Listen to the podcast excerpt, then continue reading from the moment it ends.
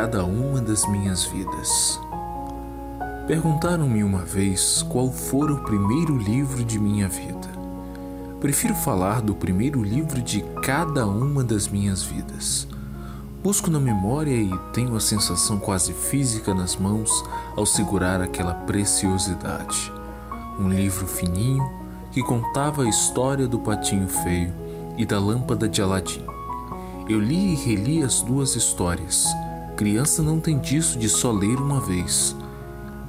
Criança quase aprende de cor e, mesmo quase sabendo de cor, relê com muita da excitação da primeira vez. A história do patinho que era feio no meio dos outros bonitos, mas quando cresceu revelou o mistério. Ele não era pato, e sim um belo cisne. Essa história me fez meditar muito e identifiquei-me com o sofrimento do patinho feio.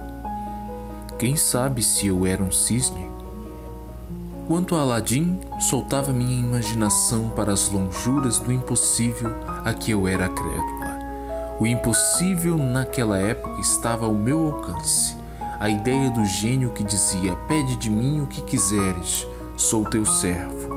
Isso me fazia cair em devaneio. Quieta no meu canto, eu pensava se algum dia um gênio me diria: Pede de mim o que quiseres. Mas desde então revela-se que sou daqueles que têm que usar os próprios recursos para terem o que querem, quando conseguem. Tive várias vidas. Em outras de minhas vidas, o meu livro sagrado foi emprestado porque era muito caro. Reinações de Narizinho já contei o sacrifício de humilhações e perseveranças pela qual passei, pois, já pronta para ler Monteiro Lobato, o livro grosso pertencia a uma menina cujo pai tinha uma livraria. A menina gorda e muito sardenta se vingara tornando-se sádica e, ao descobrir o que valeria para mim ler aquele livro, fez um jogo de amanhã venha em casa que eu empresto. Quando eu ia, com o coração literalmente batendo de alegria, ela me dizia: Hoje não posso emprestar. Vem amanhã. Depois de cerca de um mês de vem amanhã, o que eu, embora altiva que era, recebia com humildade para que a menina não me cortasse de vez a esperança, a mãe daquele primeiro monstrinho de minha vida notou o que se passava e, um pouco horrorizada com a própria filha, deu-lhe ordens para que naquele mesmo momento me fosse emprestado o livro. Não o li de uma vez, li aos poucos, algumas páginas de cada vez para não gastar. Acho que foi o livro que me deu mais alegria naquela vida. Em outra vida que tive, eu era sócia de uma biblioteca popular de aluguel. Sem guia, escolhi os livros pelo título. E eis que escolhi um dia um livro chamado Lobo da Estepe de Hermann Hesse. O título me agradou. Pensei tratar-se de um livro de aventuras tipo Jack London. O livro, que li cada vez mais deslumbrada, era de aventura sim, mas outras aventuras. E eu, que já escrevia pequenos contos de, dos 13 aos 14 anos, fui germinada por Hermann Hesse e comecei a escrever um longo conto imitando-o a viagem interior me fascinava. Eu havia entrado em contato com a grande literatura. Em outra vida que tive, aos 15 anos, com o primeiro dinheiro ganho por trabalho meu, entrei altiva porque tinha dinheiro numa livraria que me pareceu o mundo onde eu gostaria de morar. Folhei quase todos os livros dos balcões, li algumas linhas e passava para outro, e de repente um dos livros que abri continha frases tão diferentes que fiquei lendo, presa ali mesmo. Emocionada, eu pensava: mas esse livro sou eu. E, contendo um estremecimento de profunda emoção, comprei-o. Só então vim a saber que a autora não era anônima, sendo, ao contrário, considerada uma das melhores escritoras de sua época. Catharine Mansfield. E é com esta crônica magnífica de Clarice Lispector que iniciamos o nosso Momento da crônica. Olá, boa noite a todos, aos nossos ouvintes aqui que estão nos acompanhando pela Spotify e também pelo canal Letras em Rede do YouTube. Estamos iniciando aqui mais um episódio do podcast Momento da Crônica, esse que é o episódio 4 com o tema Vozes Femininas na Crônica Brasileira. O último episódio, o episódio 3, foi Machado de Assis o Cronista, que também já está lançado aqui nas plataformas. Você pode acompanhar tanto o episódio 3 quanto o episódio 1 e 2, né, os nossos podcasts. Bem, a apresentação de hoje é com a professora Shirley Menezes e agora eu passo a palavra para ela. Olá, ouvintes! Hoje vou apresentar o episódio 4, Vozes Femininas na Crônica Brasileira. Para começar, é importante destacar alguns fatos sobre a história da escrita de autoria feminina no Brasil, como, por exemplo, a situação do acesso à educação. O direito à educação permaneceu por muito tempo restrito ao gênero masculino. Os meninos aprendiam a ler, escrever e tinham lições das mais variadas disciplinas, ou seja, para eles era reservada uma educação formal. As mulheres não deveriam e nem podiam priorizar a instrução. As poucas que eram alfabetizadas eram aquelas de famílias de classes privilegiadas. E mesmo assim, elas aprendiam a ler e escrever, mas depois as suas lições eram de bordar, costurar. A educação delas era voltada exclusivamente para o aperfeiçoamento dos afazeres do lar. Devido a isso, as mulheres demoraram para entrar no cenário literário. Tanto que no Brasil do século XIX eram poucas mulheres que se dedicavam à escrita e uma dessas pioneiras da escrita feminina foi Dionísia Gonçalves Pinto. Dionísia nasceu no começo do século XIX e recebeu uma educação formal, o que era uma raridade para as meninas da época. As primeiras escritoras publicaram originalmente em jornais. Dionísia escreveu para os jornais Diário do Rio de Janeiro e O Liberal. Como era republicana e abolicionista, as suas ideias provocavam polêmicas e assim decidiu adotar o pseudônimo Nízia Floresta Brasileira Augusta. Vale ressaltar que o uso de pseudônimos era algo recorrente entre as escritoras, tanto aqui no Brasil como também em outros países. Nízia foi considerada a primeira teórica do feminismo no Brasil. Publicou em 1832 a obra Direito das Mulheres e Injustiça dos Homens, onde são abordadas ideias para enfrentar o preconceito da sociedade patriarcal brasileira, reivindicando igualdade para as mulheres, com um discurso fundamentado na emancipação feminina através do acesso à educação. Porque as meninas também tinham que ser reconhecidas como seres capazes, inteligentes e dignas de respeito, com direito à educação formal e à vida profissional.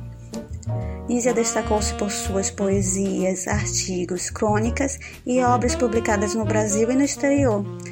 Ela é, uma, ela é considerada uma exceção em meio às mulheres brasileiras sem voz daquele tempo. Com o passar das décadas e após muitas reivindicações, a mulher finalmente tem acesso a mais oportunidades de instrução.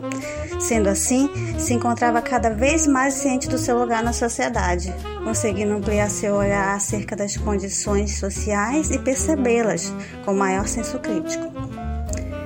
Mesmo com tantas mudanças ocorrendo no final do século XIX, ainda era comum escritoras adotarem pseudônimos para encobrirem a identidade.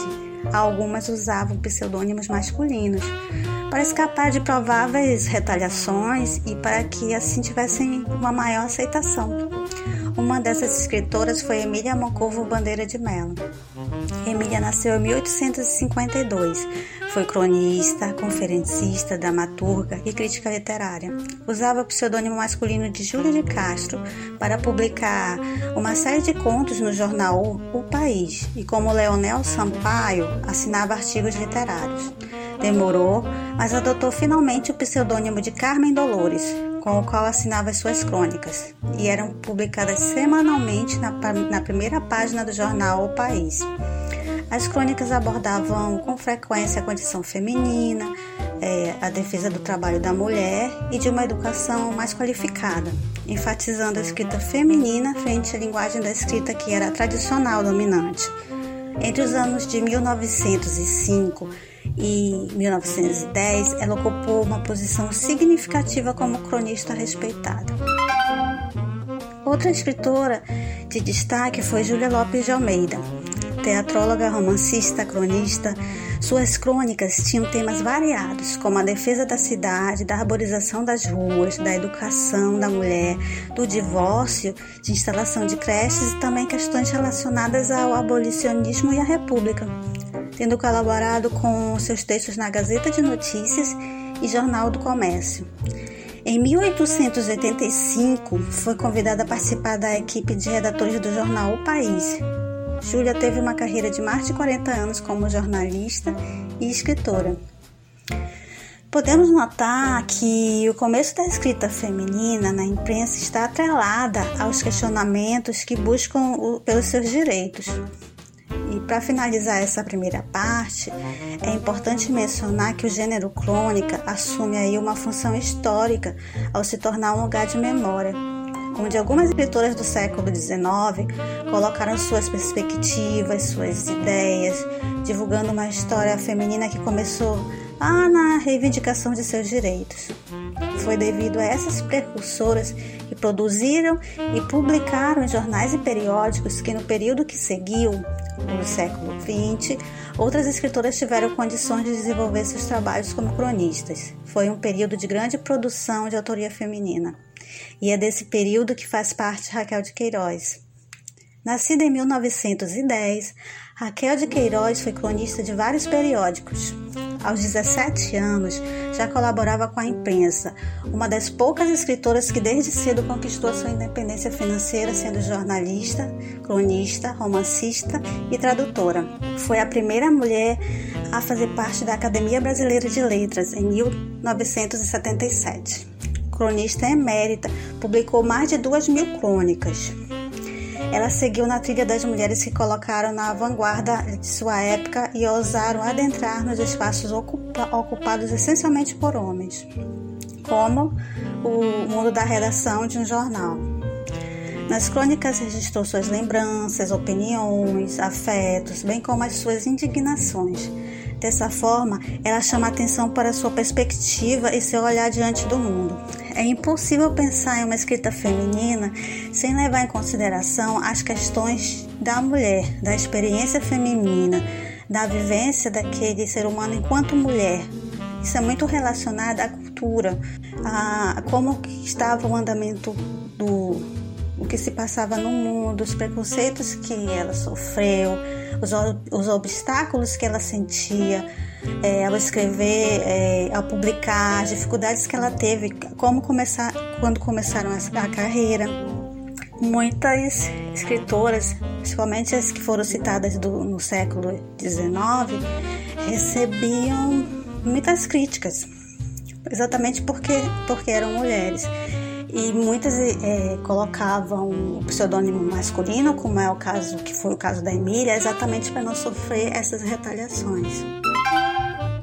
Bom, como foi destacado em, em outro episódio do gênero crônica, é, o gênero se caracteriza por ser um texto narrativo mais curto, mas existem algumas crônicas que podem ter uma ou duas páginas. A crônica intitulada A Condição de Mulher, que eu vou apresentar agora, é um texto mais longo, por isso vou apresentar para vocês só os, os dois últimos parágrafos. A Condição de Mulher, de Raquel de Queiroz. Acho que o nosso grande mal, e aliás irremediável, é vivermos num mundo criado pelos homens, mantido perpetualmente dentro do padrão masculino, que jamais corresponderá aos nossos padrões. Para satisfazermos a esse modelo alheio, temos que recalcar eternamente os nossos instintos, instintos físicos e as nossas necessidades morais temos que nos adaptar a algo que nunca representou o nosso ideal feminino. Em vez da matriarca autoritária, gorda, comodista, senhora dos homens e dos filhos, que seríamos nós todas se realizássemos de acordo com os nossos gostos e tendências, temos que nos transformar em um ser de delicadeza e renúncia, de idealismo e submissão. Desde adolescentes exigimos de nós próprias essa contrafação E se, nós, se nos habituamos à aparência que nos reclamam, fato é que jamais a atingimos intimamente. Vivemos simulando, mas só Deus sabe o que isso custa. Vejam este ofício de escrever, por exemplo. Nada mais difícil do que escrever para uma mulher se ela quer fugir ao mel rosado da chamada literatura feminina. Tenta ser natural, mas tem que procurar um natural forçado, porque o natural de verdade lhe é proibido. Mesmo que não tenha preconceitos, grande parte dos assuntos lhe são proibidos, se não por outra coisa, pelo menos pelo que se chama bom gosto. Uma mulher não pode ser engraçada. Ah, nada mais doloroso do que as palhaçadas femininas que o cinema americano nos envergonha? Um homem pode escrever de seus amores, é assunto que até lhe dá lustro. Mas que pensaríeis, amigo, se uma mulher se pusesse a contar no jornal os seus casos de coração, aquele que lhe deu fora, aquele outro a quem ela enganou, e usasse, enfim, a singela franqueza de que pode usar à vontade qualquer memorialista masculino, se ela diz as verdades brutais da vida, é um vígaro. Se não as diz, não passa de uma boneca falante. E se no prodígio de equilíbrio consegue manter-se a igual distância de ambos esses abismos e nada faz que peque por demais ou por de menos, o melhor que consegue é este elogio singular. Esta mulher escreve tão bem que até parece um homem. A Condição de Mulher foi publicada originalmente em 29 de dezembro de 1945 na revista O Cruzeiro. Podemos notar que aqui nós temos o contexto a sociedade conservadora da década de 1940. A escritora ela critica as injustas exigências da sociedade em relação ao papel que a mulher deve desempenhar. Quando ela diz: "Temos que nos transformar em um ser de delicadeza e renúncia, de idealismo e submissão", ela está se referindo ao viés masculino, já, já que as muitas representações literárias eram escritas por homens, retratando a mulher a partir de repetições de estereótipos culturais, que eram construção, construções do modo tradicional de representação da figura feminina, é, como por exemplo a mulher como megera, autoritária, perigosa, sedutora, traz uma conotação negativa já a mulher anjo, indefesa e delicada, incapaz ou impotente, é, já traz uma conotação positiva. Esses eram estereótipos usados nas representações literárias, né, escritas por homens. Bom, no trecho, vejam este ofício de escrever, por exemplo. Nada mais difícil do que escrever para uma mulher se ela quer fugir ao mel rosado da chamada literatura feminina. Bom, bom, aqui Raquel de Queiroz, ela considerava que a maioria das escritoras da sua geração representava literalmente o, o velho, o estilo ainda romântico e adocicado. Assim, ela também ia contra a literatura que era considerada pela sociedade adequada para as mulheres. Na época, é, existiam romances, existiam é, diários e novelas publicadas em periódicos destinadas às mulheres é, com esse tipo de conteúdo. Existiam jornais e periódicos é, é direcionados é, para a mulher com essa literatura feminina adocicada. Em outro trecho, e se num prodígio de equilíbrio consegue manter-se a igual distância de ambos esses abismos, e nada faz que peque por demais ou por de menos, o melhor que consegue é este elogio singular. Esta mulher escreve tão bem que até parece um homem. Bem, aí ela está falando sobre o equilíbrio, que ela não quer aquela literatura adocicada, dita literatura feminina que a sociedade acha que deve ser indicada para a mulher, e também não quer aquela, aquela verdade que ela fala, né, coisas do coração que o homem escreve e a mulher não pode escrever, porque senão ela pode sofrer consequências, né? E, e também, por outro lado, tem aquele lado da, da, do estereótipo feminino, que é aquela mulher, ou ela é a megera ou ela é o anjo, né? Uma coisa ou outra, que é o estereótipo que eu já falei Então ela não quer esses caminhos, ela quer o equilíbrio. E também, por mais que a, a, sua, a, a escrita da mulher seja excelente, que os textos tenham a sua personalidade, que tenham qualidade, ela sempre vai ser posta à prova. O máximo de elogio que recebe é ser comparada a um homem, como ela colocou. Esta mulher escreve tão bem que até parece um homem. No entanto, essa crônica, ela, como eu falei, ela é longa e no começo, é, no, acho que o primeiro parágrafo, ela fala logo que ela não é, é ela não aceita o rótulo de feminista e fala até que existem profissões, que ela tem que admitir que existem profissões que não realmente não são feitas para as mulheres, né? Então tem essa controvérsia do comecinho, aí depois ela vem falando sobre a, as, indaga, as indignações dela mesma com a sociedade, né? A respeito da, da mulher. Bom, a próxima cronista de destaque é a Clarice Lispector. Clarice Lispector nasceu em 1920, escreveu romances, contos, crônicas, sendo uma eh, escritora premiada e de grande destaque. Ela colaborou com a imprensa, mais precisamente na década de 1950, escrevendo artigos de opinião e dicas para leitores. Nas colunas femininas dos jornais Comício, usando o pseudônimo de Teresa Quadros, e no Correio da Manhã como Ellen Palmer. Mas foi no Jornal do Brasil de 1900, onde ela publicou crônicas de 1967 e 1973 que ela teve um período de grande produção nesse gênero. Então a próxima crônica é da Clarice Lispector, intitulada Daqui a 25 anos. Perguntaram-me uma vez se eu saberia calcular o Brasil daqui a 25 anos.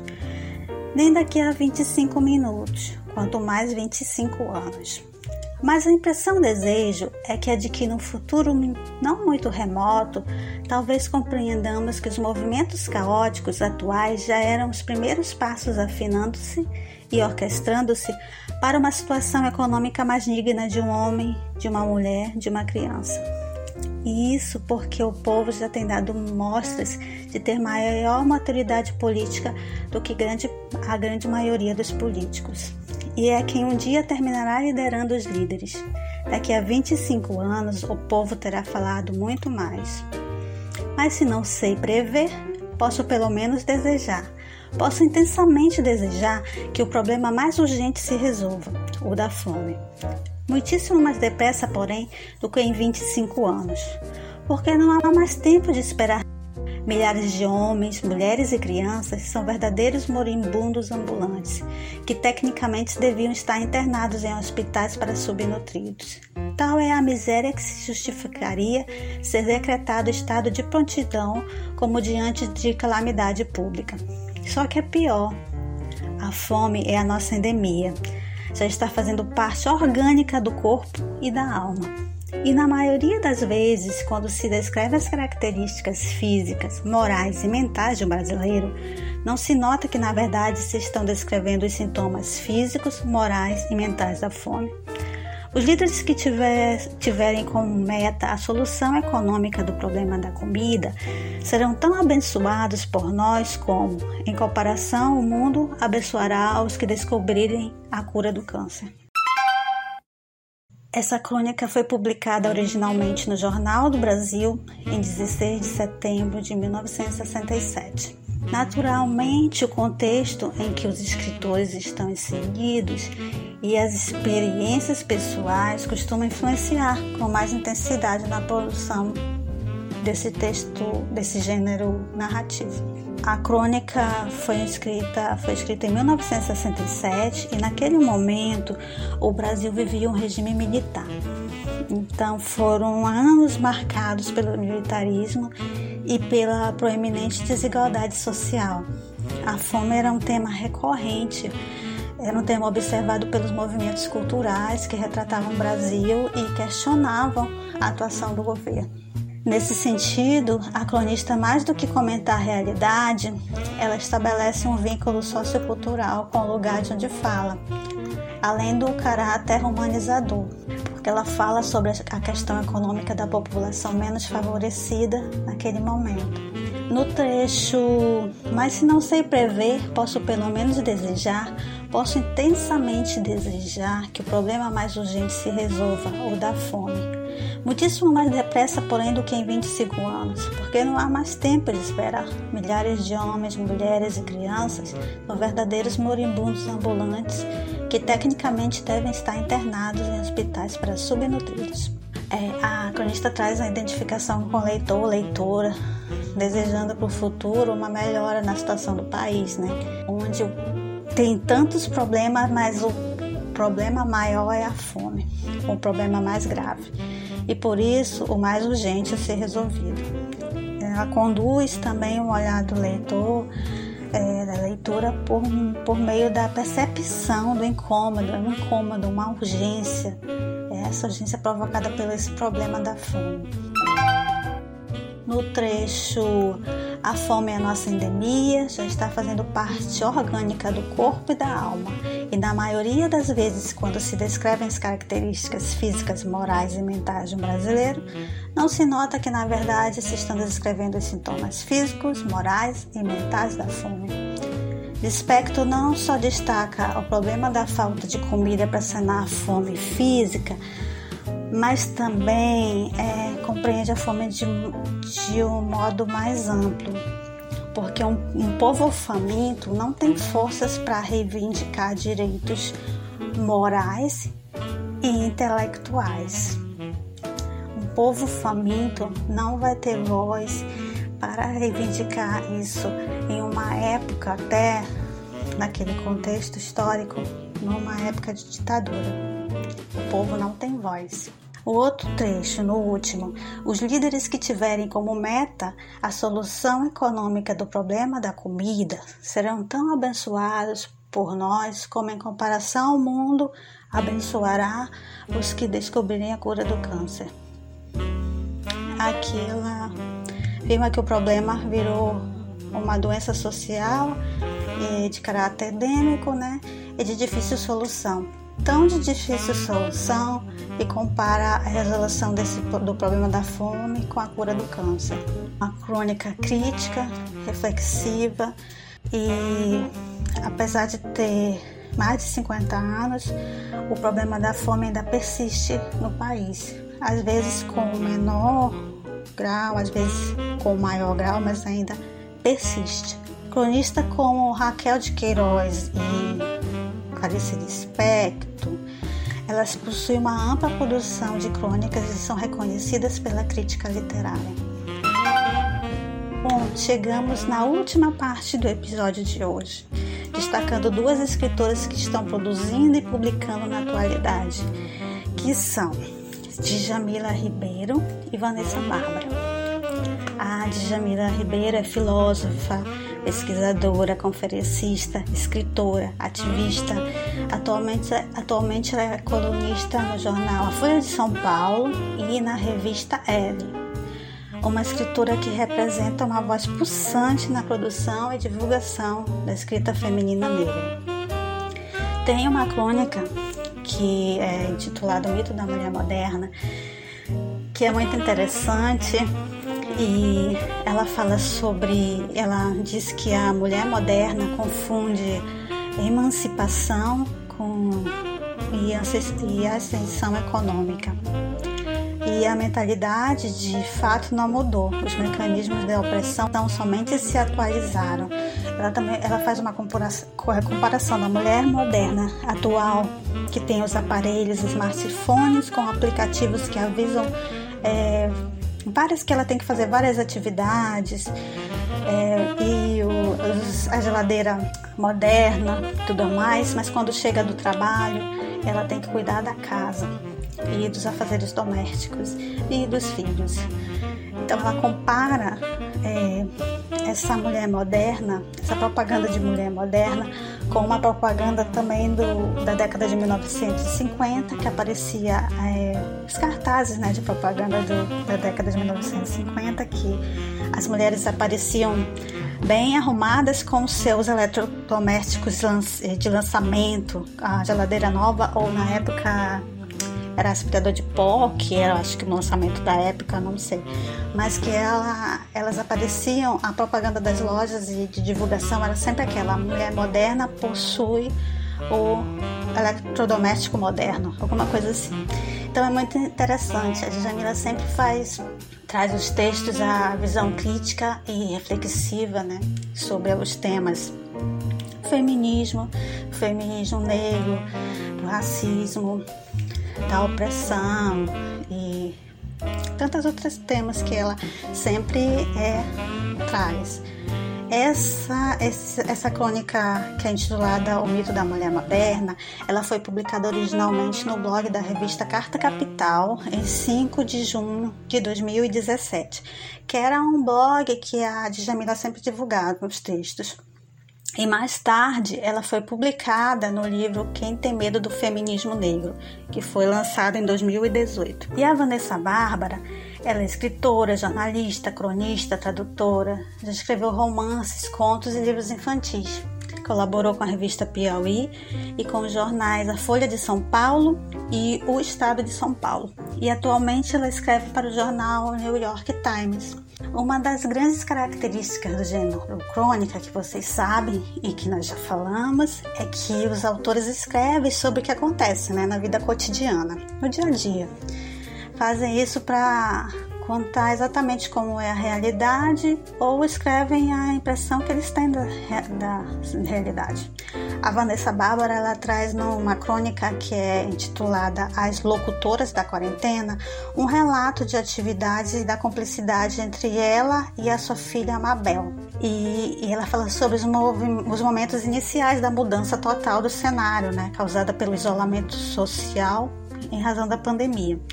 É, a crônica apresenta fatos do cotidiano, mas com leveza e humor, né?